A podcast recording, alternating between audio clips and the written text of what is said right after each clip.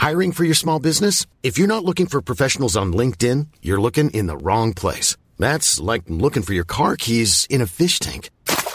LinkedIn helps you hire professionals you can't find anywhere else, even those who aren't actively searching for a new job but might be open to the perfect role. In a given month, over 70% of LinkedIn users don't even visit other leading job sites. So start looking in the right place. With LinkedIn, you can hire professionals like a professional. Post your free job on linkedin.com slash spoken today. Por que devemos vigiar contra a doutrina de Balaão? Primeira parte. Apocalipse capítulo 2.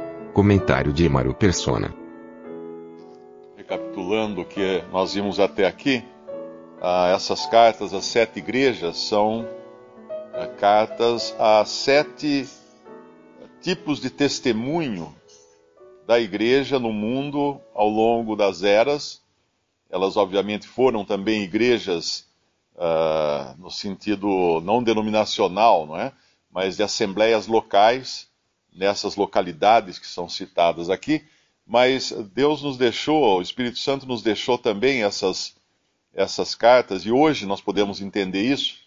Talvez no começo os primeiros cristãos não entendessem, porque hoje nós podemos entender porque elas são, elas representam uh, muito uh, graficamente sete períodos do testemunho de Deus na Terra, o testemunho cristão na Terra a, a Éfeso representando a primeira, a primeira época, logo após a morte dos apóstolos, quando eles tiveram que lidar com aqueles que diziam ser apóstolos, mas não eram, eram mentirosos. Mas o Senhor ainda andava no meio dos castiçais, no versículo 2, mostrando a sua presença e o seu controle, porque ele tinha, uh, ele tinha na sua destra sete estrelas. Ele tinha controle sobre tudo o que acontecia ali naquele testemunho. Mas logo em seguida nós vemos Esmirna, que o Senhor se apresenta como o primeiro e o último que foi morto e reviveu. Por quê? Porque é justamente o período seguinte, quando a perseguição aos cristãos foi mais cruenta, foi mais feroz, quando muitos foram mortos, muitos foram martirizados, uh, tanto por judeus como também pelo Império Romano, que caçava os cristãos para transformá-los em escravos, as mulheres para transformá-las em, em, prostitutas nos prostíbulos uh, romanos. E o Senhor dá a eles a sua, a sua designação aqui é que ele é o primeiro e o último, o que foi morto e reviveu, ou seja, para que eles não perdessem a esperança, porque realmente o Senhor uh, tinha passado por tudo aquilo. Ele morreu e ele ressuscitou. Na, na, agora, a terceira carta, ela já representa uma outra época, que é a época quando a perseguição cessou. E aí veio um outro tipo de perigo, porque num momento Satanás se apresenta como o leão que ruge, o leão que, que quer destruir, mas no outro momento Satanás se apresenta como anjo de luz, aquele que parece ser de Deus. E aqui eles estão agora, no versículo. O Senhor se apresenta agora para eles como aquele que tem a espada aguda de dois fios, no versículo 12 de Apocalipse 2. Ele tem a espada. O que significa isso? Lá em Hebreus fala que a, a palavra de Deus é, é, é como uma espada de dois fios, de dois gumes, que é apta a discernir todos os propósitos do coração. E interessante que nessa época aqui, eles uh, houve a, a, cessou a perseguição, mas ao mesmo tempo Constantino, o imperador romano, ele deve, ele deve ter professado a fé cristã, nós não sabemos se ele se converteu ou não, mas de qualquer maneira ele obrigou todo mundo a se batizar dentro do, do, do Império Romano. Então a fé cristã passou de perseguida a perseguidora, porque daí ela tomou, teve um lugar no governo. Aí os cristãos começaram a ter opinião dentro do, da, do Império Romano, começaram a ser respeitados, foram aqui, foi aqui também que começaram a ser construídos os primeiros templos, porque uh, os próprios pagãos uh, questionavam que tipo de religião é essa que não tem templo. Então eles construíam templos também. Pra, começou a ficar muito parecido com aquilo, com a religião do mundo. E não só isso, mas aqui ele fala o qual foi uh, que havia Antipas, que é uma fiel testemunha, obviamente um mártir, ele foi morto entre vós, onde Satanás habita? Nós sabemos que a habitação de Satanás é o mundo. O, Satanás é o príncipe desse mundo. Então, quando a igreja, como um testemunho, uh, casou-se com o mundo, casou-se com o mundo, ela passou a habitar onde Satanás habita. Quando ela deu os, deu, deu os braços, né, se, se andou de braços dados com o imperador romano e começou então a, ter influência na política, na, nos negócios desse mundo, ela estava habitando no lugar que Satanás habita. E essa característica nós vemos hoje também. Isso continua até os nossos tempos. Agora, uma outra coisa também que é, é bom lembrar aqui é que o Senhor fala no versículo no versículo 13, eu sei as tuas obras e onde habitas, que é onde está o trono de Satanás, e retens o meu nome. Isso aqui é importante a gente entender. Uh, e não negaste a minha fé. O que é isso? Retens o meu nome e não negaste a minha fé. Uh, historicamente, é nessa época que começaram a surgir hereges tentando uh, contestar a divindade de Cristo, a pessoa de Cristo como Deus e homem. Foi aqui que surgiram algumas das correntes que até hoje existem, uh, e algumas até se dizem cristãs, que negam a divindade de Cristo. E elas foram repelidas pelos cristãos dessa época. Não negasse a minha fé, retens o meu nome não negasse a minha fé. Ainda que morando onde está o trono de Satanás. Uh, essa, é, essa é a época daqueles primeiros concílios, quando os cristãos decidiram determinar exatamente o que era e o que não era a fé cristã, porque muitas más doutrinas e muitos, muitas heresias estavam se introduzindo entre os cristãos.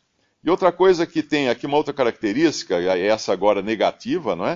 Uh, ele fala no versículo 14: Umas poucas coisas tenho contra ti. E a gente percebe que hoje o senhor não poderia falar que tem poucas coisas contra o testemunho cristão na terra. Tem muitas coisas. Se lá em, em Éfeso, na primeira carta, o senhor andava no meio dos sete castiçais de ouro, em, em, na última, que é Laodiceia, o senhor está fora, porque ele fala: Estou à porta e bato. Quem abrir, quem ouvir minha voz e abrir a porta, entrarei e cearei com ele. Então a, a degradação, a decadência foi grande. Aqui nós estamos no meio caminho dessa decadência, mas o senhor ainda tem poucas coisas contra contra Pérgamo. Uma delas, ele fala que tens lá os que seguem a doutrina de Balaão, o qual ensinava Balaque a lançar tropeços diante dos filhos de Israel, para que comessem dos sacrifícios da idolatria e se prostituíssem. Balaão representa várias coisas. Primeiro, ele era um falso profeta. Ele era um profeta pagão que foi contratado para amaldiçoar Israel e Deus entrou no meio da conversa e se, e se apresentou a Balaão para susto de, de, Balaão, né? Porque ele não, nunca ele, ele nunca tinha contato com Deus ou, ou recebia oráculos de Deus, mas Deus interferiu ali e uh, disse para Balaão não seguir com os que o contratavam, o príncipe, que o rei que o contratava para amaldiçoar Israel, mas que não fosse com eles. Mas Balaão insiste numa segunda vez que eles vêm convidar Balaão, o Senhor fala, vai com eles. E Balaão vai, só que lá ele não consegue amaldiçoar, ele só consegue abençoar Israel, para desespero do rei que o contratou. E mais tarde nós vemos que Balaão confessa a sua própria perdição, quando na sua profecia ele fala do, do, do cetro que se levantaria de Jacó, e esse é Cristo, e ele fala: Veloei, mas não de perto não de perto. Ou seja, ele não, ele não, o destino dele não seria estar perto de Cristo. Ele estaria perdido. E depois dessa derrocada dele na tentativa de, de, de profetizar contra os filhos de Israel, e Deus não permitiu isso, ele segue um outro caminho então, que é minar moralmente Israel, uh, ensinando os filhos de Israel a tomarem esposas dentre os pagãos, para que assim eles se prostituíssem e acabassem adorando deuses pagãos. E Balaão tem muito a ver também com hoje o testemunho da cristandade na terra, porque essa característica de Balaão fazer a sua própria vontade é uma das características da cristandade hoje. Porque quando ele consulta o Senhor, quando ele consulta realmente o Deus e a sua palavra, e Deus fala para ele: não vá. Talvez pudéssemos até ler lá, é, é Números capítulo 23, se não me engano. Capítulo 23, eu acho que é antes, é no capítulo 22. Balaque contrata a, a Balaão. No versículo versículo 9: E veio Deus a Balaão e disse: Quem são esses homens que estão contigo? E Balaão disse a Deus: Balaque, filho de Zippor, rei dos Moabitas, nos enviou, dizendo: Eis que o povo que saiu do Egito cobriu a face da terra. Vem agora, amaldiçoa-mo. Porventura poderei pelejar contra ele e o lançarei fora. Então disse Deus a Balaão: Não irás com eles, nem amaldiçoarás a este povo, porquanto bendito é.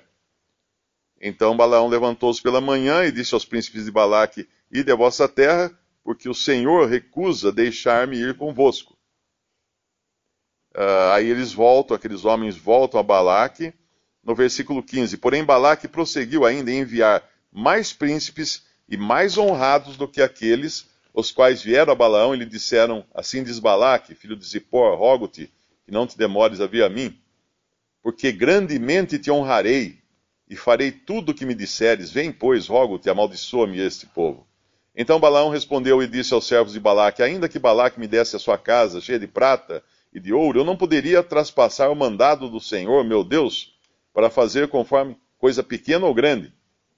Ah, agora, pois, rogo-vos que também aqui fiqueis esta noite, para que eu saiba o que o Senhor me dirá mais. Veio, pois, o Senhor a Balaque de noite e disse-lhe: Se aqueles homens te vierem chamar, levanta-te, vai com eles. Todavia, todavia farás o que eu te disser.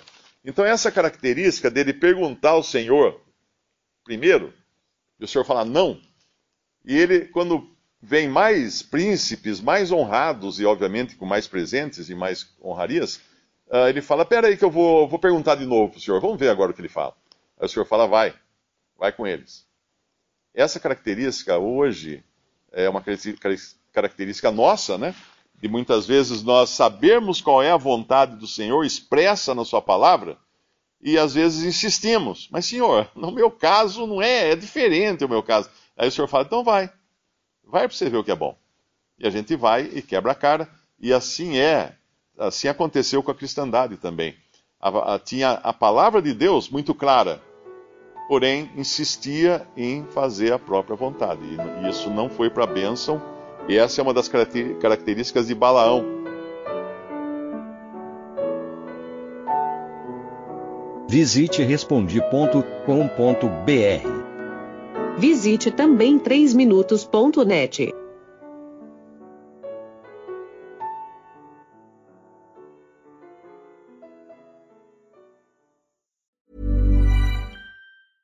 Step onto the legendary clay courts of Roland Garros, where the world's best players battle it out at the French Open for a chance to win a Grand Slam title. Tennis Channel Plus is your place to watch. Stream every court from your phone or smart TV live in HD. See the action unfold as legends fight for glory and new rivalries emerge. Daily live coverage begins Monday, May 20th, with match replays on demand so you never miss a moment. From the first serve to the final point, Roland Garros promises unforgettable moments and new chapters in tennis history. Stream now with Tennis Channel Plus to be there when it happens.